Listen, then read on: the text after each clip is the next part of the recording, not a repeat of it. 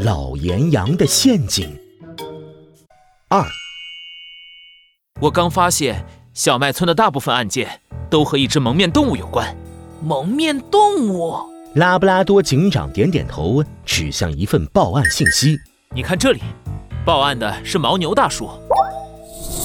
半个月前，我新开张的店里好不容易买出了第一件衣服，我正高兴的热泪盈眶着嘞。突然，一只蒙面动物从天而降，大喊一声“正义使者，替天行道”，然后就把我的顾客揍成了猪头。我这衣服没卖出去，还得给顾客赔钱。哎呦喂！哎呦呦，还有这个！那天我不小心磕到门牙，鳄鱼牙医路过，正要给我处理伤口呢。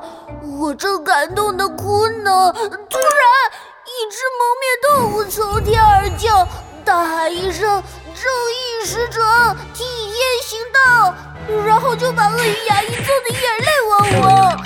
从此以后，鳄鱼牙医再也不敢给我看牙了，我的门牙现在都漏风呢。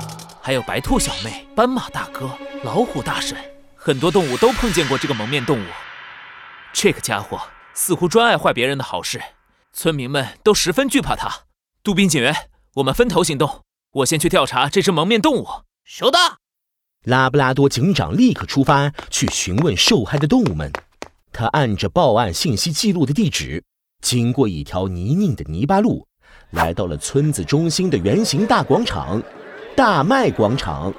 人来人往的广场上。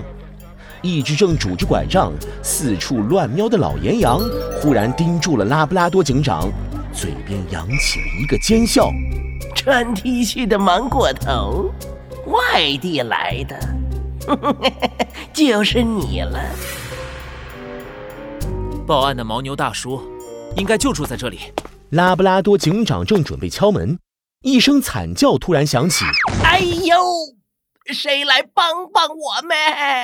只见路中间，一只老岩羊跌坐在地上，半天爬不起来。可奇怪的是，周围的动物们竟然没有一只上前帮忙。拉布拉多警长立刻跑过去：“老人家，您没事吧？”“有事，有事，快扶我一把哟！”“哎呀，你可真是个热心肠的小伙子哎！”老岩羊求救似的。一把抓住了拉布拉多警长伸来的胳膊，下一秒，脸上的微笑突然一变，大叫起来：“来人呐！就是这个坏家伙把我老岩羊绊倒了，我的老骨头都要被摔散架了没？你，你必须赔我医药费！没？呃，您是不是误会了？”拉布拉多警长一下子愣住了。老岩羊却紧紧抓住他的胳膊不放手，眼睛里满是无赖和狡猾。就是你，别想跑哎！大家来评评理没？这个小子伤了我，不赔钱还想跑？看着老岩羊一副蛮横的嘴脸，拉布拉多警长这才明白了，他堂堂一个警长，竟然……呃。我遇上骗子了！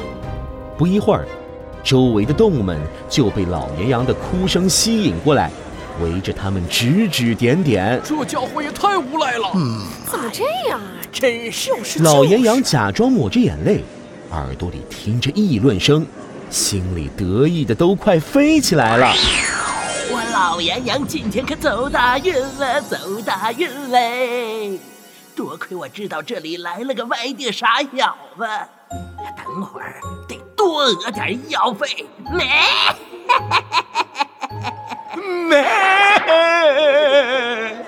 乡亲们说的太对了，这个家伙就是个无赖。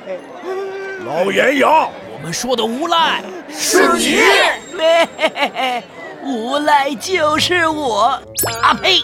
你们说谁是无赖？听到这话。老岩羊气得差点蹦起来，你们忙又装虚弱。这是说啥呢没？我可是受害者没？哎呀，你这老岩羊，你别骗人了你！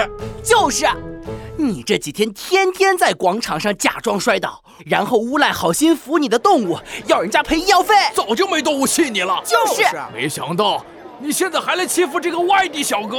昨天就是你，还讹了兔小妹呢，骗走了她存钱罐里所有的硬币。就是。老岩羊一听，脸红的像红灯笼一样。什么所有硬币？就只有五毛钱好吗？呃，不是。喂，你这只河狸说什么呢？你，还有你这只矮山羊，还有你。好啊，你，我知道了。你，你，还有你。跟这只芒果脑袋是一伙的，你们勾结起来欺负我这只老实的老岩羊哟，太过分了呗！